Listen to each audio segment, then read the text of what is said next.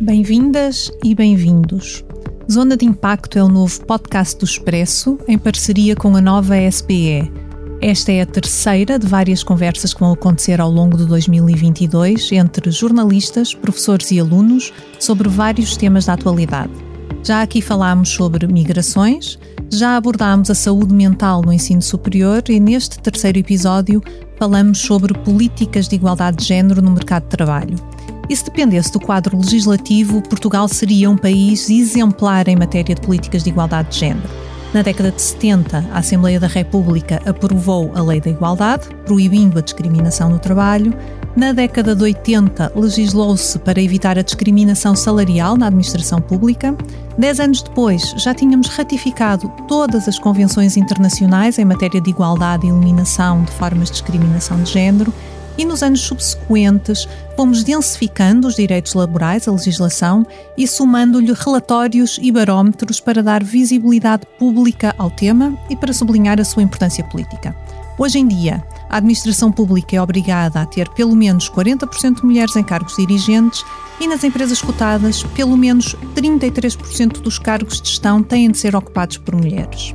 Após tantos avanços civilizacionais, Falar de discriminação de género parece quase medieval, mas a discriminação continua a existir na prática. Os organismos públicos e as empresas estão, genericamente, a cumprir a legislação em matéria de equilíbrio de género nos lugares de topo, mas quase a contragosto. E as mulheres continuam a ganhar apenas cerca de 80% do salário dos homens para as mesmas qualificações. Para aprofundarmos estes temas, temos connosco a Marta Everard e a Rita Mendes, Ambas são alunas de gestão da nova SBE e são membros do, do Nova Women in Business, em português Mulheres em Contexto Empresarial, que é um clube de estudantes fundado em 2016 para discutir, em contexto universitário, a igualdade de género no contexto laboral. E temos também connosco o professor Ricardo Zósimo, professor auxiliar de gestão na nova SBE, que tem produzido investigação nesta área da ESG, desenvolvimento sustentável e responsável. Como vem sendo o hábito uh, no Zona de Impacto, nós começamos com uma uh, pequena apresentação do professor e depois passamos uh, à conversa com, com os alunos. professor Ricardo Zósimo, o microfone é seu. Então, muito boa tarde e é um prazer estar aqui na Zona de Impacto. e se calhar muitos dos nossos ouvintes estão a perguntar-se porquê um homem apresentar este tema, e se calhar eu queria começar por aí. Um, penso que a evolução deste tema não pode nunca uh, ser algo que cliva mais do que une. E por isso acho que nós na, na nova SBE temos bem esta consciência de o que faz falta é trazer todos para esta conversa, homens e mulheres, para esta conversa. E por isso, quando discutíamos quem é que seria a pessoa certa para nos vir representar, um, surgiu o meu nome porque tenho tido esta preocupação de, em tudo o que faço, nas minhas práticas, trazer isto para a conversa. Portanto, tenho dentro das minhas equipas várias conversas sobre igualdade de género, tenho dentro das minhas equipas de research a preocupação de falar sobre estes temas, tenho dentro das minhas equipas de teaching um design de dois homens, duas mulheres, por design, por, por default. E por isso acho que, um, com as dificuldades que existem, com as perspectivas completamente diferentes que existem em muito, dos muitos sistemas, acho que posso falar um bocadinho sobre este tema. Passando esta fase, porque é que sou a pessoa certa, eh, penso que temos que compreender, já foi feito grande avanço. O avanço legislativo que falou, mas também o avanço de mentalidades. Acho que hoje há certas coisas que já não, já não têm espaço na nossa sociedade. E isso é um grande avanço. De, daí às práticas do dia a dia vai um grande, grande passo. E eu acho que é aí que nos temos que focar. Dou-lhe um exemplo. Hum, quando pensamos nas questões da, da, igualdade do género, a ideia é como é que vamos criar a igualdade mesmo. Igualdade de oportunidades, igualdade de valorização, igualdade de salários, mas igualdade de segurança, igualdade de dignidade. Hum, eu tenho muitos colegas muitas colegas que não se sentem dignas. Uh, e isso é uma das grandes questões que nós temos que trabalhar na prática. A dignidade não é uma coisa que se dá em abstrato, a dignidade é uma coisa que se dá na prática. E por isso acho que, além do caminho ter sido longo, tem que neste momento começar a termos práticas, temos que começar a ter práticas uh, em relação a, a estas questões. E, por exemplo, deixe-me dar um exemplo. Se na administração pública isto já é, é bastante trabalhado e hoje temos mais lideranças masculinas, de acordo com mais lideranças femininas, de acordo com os números do eh, Instituto Nacional de Estatística, do que temos masculinas, o que é uma coisa importante e boa, quer dizer que essa legislação permitiu esta mudança. Nas empresas ainda vemos uma certa valorização, ainda há um grande caminho por fazer. Vemos que temos que convencer mais as empresas a perceber as vantagens desta igualdade de género. E por isso aí estamos a falar de questões de liderança e de mudanças nas questões de liderança. E penso que um clube como um, eh, aquele que a Marta e a Rita vão contar é fundamental para ajudar todos a compreenderem as questões uh, da liderança. Mas por último, dizer só assim, na, última, na minha última parte desta, desta introdução, uh, uma das coisas que eu costumo falar é o papel da tecnologia. Qual é o papel da tecnologia no empoderamento de mulheres e neste caminho que nós estamos a fazer. Se olharmos para a tecnologia, a tecnologia é, sobretudo, feita de homens para homens. Uh, penso que a tecnologia é um dos grandes drivers de igualdade no futuro e penso que uh, quanto mais tivermos estas noções de tecnologia forem iguais, mais rapidamente estamos a acelerar, a acelerar o mundo. Se não conseguimos que a tecnologia, é uma parte fundamental da nossa vida, seja igual e seja feito de iguais para iguais e permita oportunidades de iguais para iguais, estamos a, a não conseguir avançar tão rápido quanto gostaríamos. E por isso, por último, de deixar algumas sugestões. Uh, alguma compaixão de ambos os lados. Uh, os homens vão dizer coisas erradas quando estão a debater estas coisas, as mulheres vão dizer coisas erradas. Acho que ambos os lados temos que ter compaixão uns com os outros. Eu, nas minhas equipas, quando falamos de, deste tema, é sem julgamento. Não pode haver julgamento, porque a partir do momento que há julgamento, eu vou dizer coisas erradas, eu não tenho dúvidas, uh, mas a minha intenção é correta. E acho que isso vale mais do que as coisas erradas que eu vou dizer. Eu vou fazer a coisa certa. E isso vale, vale muito mais. Depois, ter esta ideia mais abrangente de diálogo, diálogo aberto. Eu, nas minhas equipas, eu quando há alguma coisa de género que não está bem, eu muitas vezes não sei corrigir. E então pergunto, tenho esta humildade de dizer assim: olha, eu não sei bem o que é que está a acontecer aqui, mas sei que não estamos a ter o mesmo efeito nos homens e, e o mesmo efeito nas mulheres. Porquê? Quais são as vossas ideias? Como é que podemos ver isto de outra forma? Ter esta noção que o diálogo é importante para corrigir a desigualdade. E por último, parece muito óbvio que é nas práticas que isto se decide. Não é no coração toda, toda a gente quer fazer a coisa certa. Na cabeça é o que faz sentido. Mais diversidade de género faz, igualdade de género faz sentido. Mas é, é, é nas mãos que vai haver realmente esta, esta mudança. Muito bem, Sr. Professor. Deixou-nos aqui já várias pistas para depois encerrar este, este debate, uh, mas para já avançamos então com, com a Rita e com a Marta. Rita, uh, eu começava uh, por ti uh, és estudante de gestão, estás no mestrado, uh, provavelmente serás a primeira uh, das duas a entrar no mercado de, de trabalho. e o que eu gostava de começar por perguntar-te é como é que tu perspectivas o teu futuro laboral? Se de alguma maneira sentes que tiveste azar por ter nascido mulher? Olá, boa tarde e obrigada também pelo convite. É um prazer estar aqui e falar deste tema que, que me diz tanto e que é fundamental que seja discutido. Um, em relação à, à, pergunta, sim, talvez, um, talvez seja a primeira a entrar no mercado de trabalho. Uh, já tive até algumas uh, experiências profissionais e, uh, embora tenha perfeita noção da realidade e da discriminação que existe, e, e até depois teremos a oportunidade de discutir alguns desses temas, um, não posso dizer que até agora uh, tenha sofrido muito dessa discriminação, e, e, acho que até posso considerar isso um privilégio. Uh, de não ter passado ainda por muitas situações desconfortáveis por ser mulher. No entanto, tenho noção de que é uma realidade comum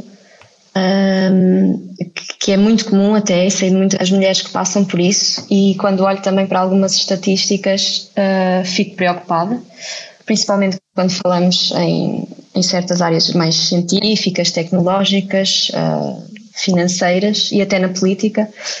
Um, tenho consciência dessa realidade e, na minha opinião, tenho, tenho o dever de lutar contra ela, tanto para mim como para outras mulheres. Um, acho que nós mulheres temos uh, as capacidades e o poder de chegar também longe e não vejo isso como um azar ter, ter nascido mulher, acho que também tem uhum. muitas coisas positivas. Uh, temos é que contornar alguns obstáculos, digamos. Muito bem, Marta. Uh, e, e, tu, quando olhas para, para estas estatísticas, uh, vês o copo meio cheio ou meio vazio? Como dizia aqui o, professor Ricardo e como nos demonstram os, os, dados, não é? Nós fizemos muitos avanços legislativos, de facto, e, e também em, em, termos de resultados, as empresas acabaram por, por evoluir bastante, nomeadamente ao nível das cotadas, onde há obrigatoriedade legal Neste momento, 28 eh, a 30% do, dos cargos dirigentes são ocupados por mulheres. Eh, quando olhas assim para estas estatísticas, enquanto mulher, eh, dizes que já há 30% dos cargos dirigentes ocupados por mulheres ou ainda só há 30% dos cargos dirigentes ocupados por mulheres? Copo meio cheio ou meio vazio? Copo meio vazio. Acho que ainda, já o trabalho feito até agora é sem dúvida uh, brilhante, temos feito um progresso incrível, mas obviamente que ainda existe muita ambição para que esta situação melhore. Um, não podemos uh, simplesmente um, contentar-nos com o pouco que ainda foi feito, é necessário que, por exemplo, os movimentos onde eu e a Rita estamos integradas continuem a fazer esse trabalho, continuem a informar, porque muitas vezes uh, o estereótipo é conectado com a desinformação e se continuarmos e se houver mais movimentos, um, mais conferências, mais workshops, dentro das próprias empresas, haver um, algo, algum departamento que se foque um, no tratamento deste tipo de problemas, que erradique este tipo de problemas, é sem dúvida uma mais-valia uh, para que deixe de ser 30%, que chegue a 40%, 50%, e acho que mesmo depois de haver aqui uma igualdade na percentagem é que já poderemos ver então, ah, agora já são 50% das mulheres uhum. um, a ocupar cargos de chefia. E, co e, como é que chegamos aí? Como é que fazemos a estatística uh, alargar-se? A questão das cotas tem sido um, um, tema controverso, mas tem sido o caminho que, que nós temos uh, seguido. Estatisticamente, uh, argumenta-se, há quem argumente que não resolvem o problema. A minha questão é uh, se estaríamos pior sem elas ou se seria possível avançar sem elas? O que é que vocês acham? Rita, se calhar começo por ti. Sim. Um, eu tenho uma opinião um bocadinho controversa em relação às cotas. Particularmente, não sou completamente a favor. Uh, compreendo a necessidade em alguns uh, contextos e acho que uh, tiveram e ainda têm um papel importante neste avanço que estávamos aqui a falar. E acho que, eh, e respondendo à pergunta mais diretamente, acho que talvez estivéssemos pior se não tivéssemos cotas e se não, se as empresas, e falando mais no conceito empresarial, que então é o nosso foco, acho que algumas empresas um, não teriam uh, tantas mulheres em certos cargos se não fossem as cotas. Um, mas eu acho que tem que ir para além disso. E acho que o facto de termos uma X percentagem de mulheres uh, numa empresa ou num determinado nível de, por exemplo, como estavas a falar dos cargos de chefia, acho que não é suficiente, acho que tem que passar mais por uh, educar as pessoas e passar uh, conhecimento, passar informação e, como o professor Ricardo dizia no início, trazer todos para a conversa e envolver também os homens e não simplesmente impor que temos que ter uh, um determinado número de mulheres, uh, porque isso até pode, até pode não fazer sentido, na minha opinião. Um, Como é que faz essa posso... mudança cultural? Como é que se transforma a cultura um, empresarial e da sociedade? Acho que é complicado. Penso que as gerações uh, mais novas, se calhar a minha geração e a da Marta, estão mais despertas para o tema e, e já têm acesso a mais informação, já viveram outras experiências e talvez não tenham uma mentalidade que se calhar víamos numas gerações atrás e é, é mesmo muito cultural. Um, acho que não, não tem assim um, não poderia dizer como é que mudamos a cultura, como é que mudamos a mentalidade, porque acho que é todo um processo de, de, educação e de mesmo passar conhecimento e divulgar informação. Por exemplo, o clube que nós temos, o Women in Business, acho que é uma ótima maneira de, no contexto académico, uh, divulgar este tema e dar-lhe a importância que realmente merece. Isso pode ser uma arma, ainda que apenas, maioritariamente, a maior parte do tempo, dentro da nova SBI apenas, mas pronto, é uma arma que temos uh, para, ir, para ir mudando essa mentalidade e essa uhum. cultura. Deixa-me então fazer a mesma pergunta à Marta, mas começando só por eh, esclarecer: quantos rapazes é que tem esse vosso clube? Neste momento não temos nenhum, mas não é porque não queiramos, é porque simplesmente não se inscrevem. Talvez a nossa política de marketing tenha que ser alterada, mas é algo que é, está no nosso foco, dos nossos objetivos e pelo qual continuamos a tentar passar a palavra de que, ainda que o clube se chama Women in Business, os rapazes são mais do que bem-vindos. Aliás, são necessários. A mudança só ocorre quando a totalidade da sociedade está inteirada do problema e luta pelo mesmo objetivo. Pois, porque eu estava a ouvir a Rita a falar que é necessária, sobretudo, uma, uma mudança cultural e estava aqui a, a pensar se a vossa geração mais jovem Uh, de facto seria já um pouco mais igualitária e preocupada com, com estas questões do que uh, a minha geração e aqui a do, do, do professor uh, Ricardo, mas pelos vistos, a julgar pelo interesse ou pelo desinteresse dos rapazes na vossa no vosso clube as coisas estarão equiparadas ou então é mesmo um problema de marketing da vossa parte, não sei. Mas isto para lançar então a pergunta também para ti, que é que se um, qual é a, tua opinião sobre, sobre as cotas? Se elas são uh, necessárias uh, ou não, e sendo necessárias, até se, se devem ser densificadas? Eu tenho uma opinião diferente da Rita. Um, eu penso que há um, há um problema sistémico, a única coisa que consegue contrariá-lo é a legislação. No entanto, a legislação só funciona a curto prazo. Porquê? Porque exigir cotas às empresas, exigir que exista uh, um determinado número de mulheres a ocuparem cargos poderá vir contra o princípio da meritocracia, o que é um argumento válido, porque se calhar havia um, um homem com capacidades menores, com skills melhores do que uma mulher e como tem que preencher uh, a dita cota, põe, colocam lá uma mulher. No entanto, um, isso é um problema a longo prazo. Neste momento temos empresas que não têm, têm uma porcentagem muito reduzida de mulheres e que estas cotas só vêm então a permitir que essa situação altere.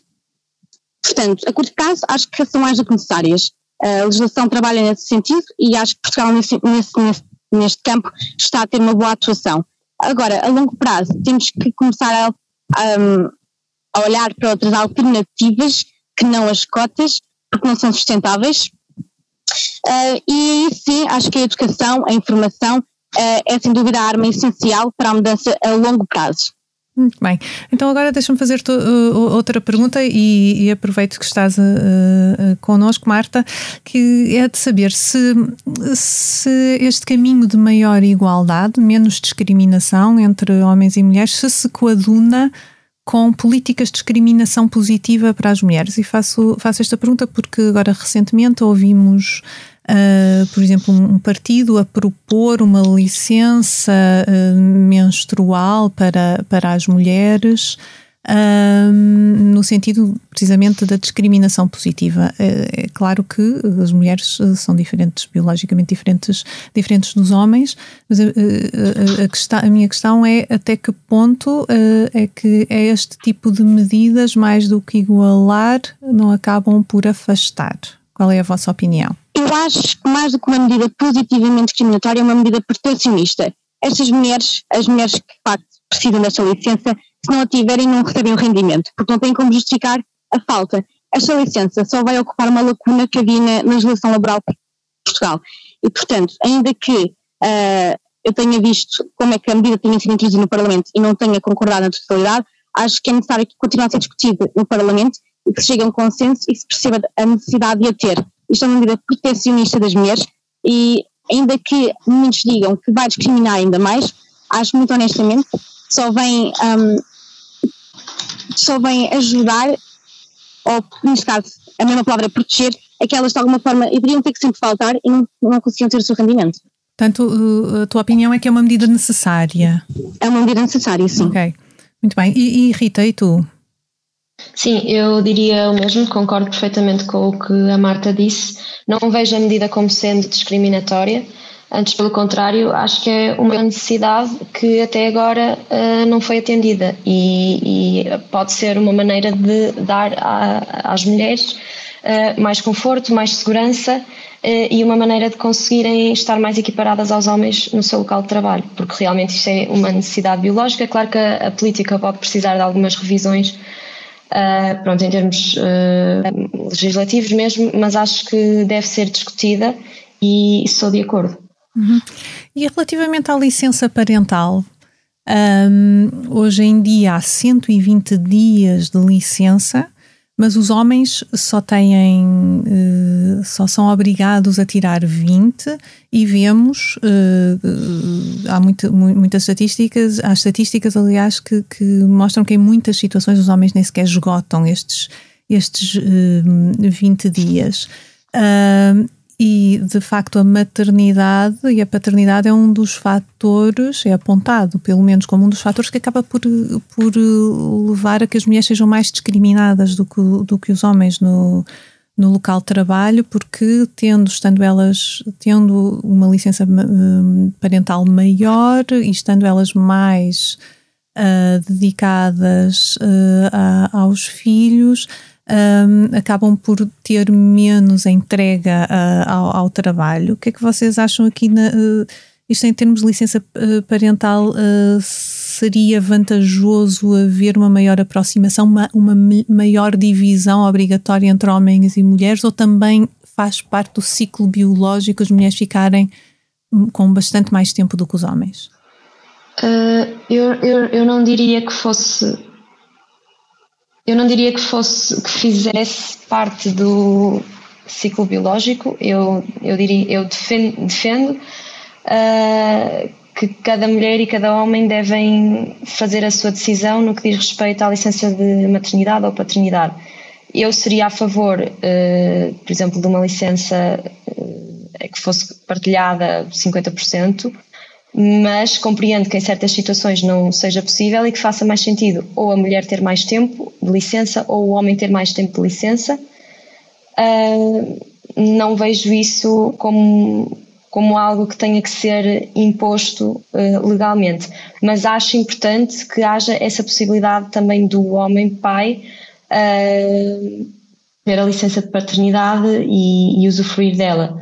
Agora, claro que é um facto, e mais uma vez diria que é cultural, a questão de as mulheres usufruírem mais, na maioria das vezes, do que os homens. Muito bem, e tu, Marta, o que te parece? Eu acho que, em termos biológicos, faz mais sentido que a mãe tenha uma, uma licença de maternidade superior à do pai. No entanto, acho também necessário que o pai também a tenha. Um, se, se chegar a uma questão de 50-50, acho que também depende muito uh, da visão individual de cada um. Uh, e se calhar a legislação pode falhar, pode não conseguir comatar as necessidades de toda a gente, mas é necessário a existência de ambas as, ambas as licenças. Agora, também estou da opinião que ambas as licenças devem aumentar o seu tempo.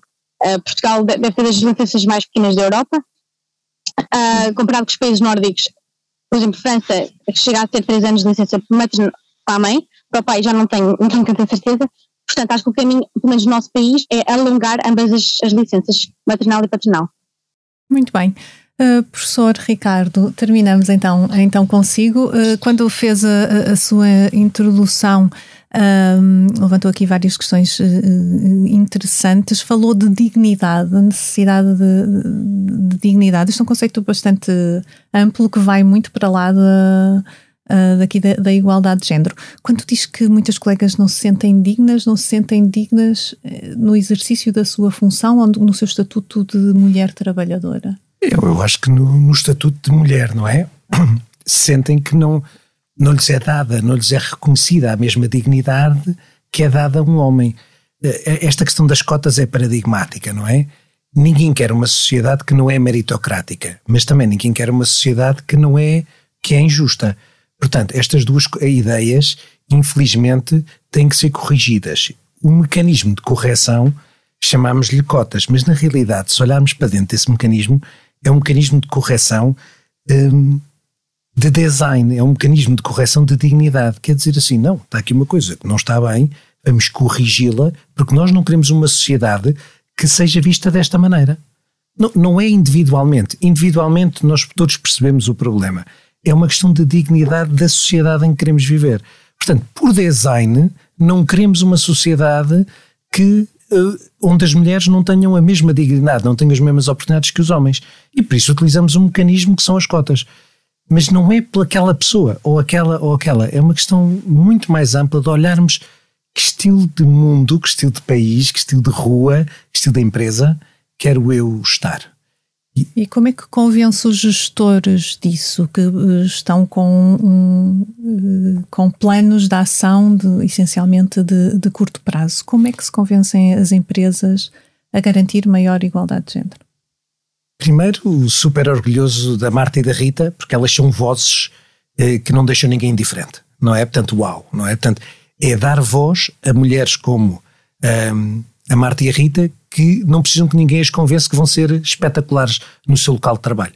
Portanto, é, é destas vozes que nós precisamos, de mais destas vozes. É dando mais voz, primeira coisa. Segundo, as empresas funcionam por business case. Nós hoje sabemos que equipas que têm eh, maior género, maior diversidade de género, funcionam melhores que equipas que têm os mesmos géneros. Isto é, uma equipa só de mulheres ou só de homens funciona pior do que uma equipa com homens e mulheres misturados. E, portanto, nós sabemos isso. O business case não está por provar, está provado. Portanto, é criarmos aqui um mecanismo de aceleração para, nas empresas que permita que os empresários digam: não, mas eu quero mais produtividade, eu quero menos. Uh, uh, uh, eu quero que as pessoas faltem menos. Eu quero. Isso tudo nós conseguimos provar com o business case. Está provado. Nós não precisamos de mais estudos, nós temos dezenas de estudos.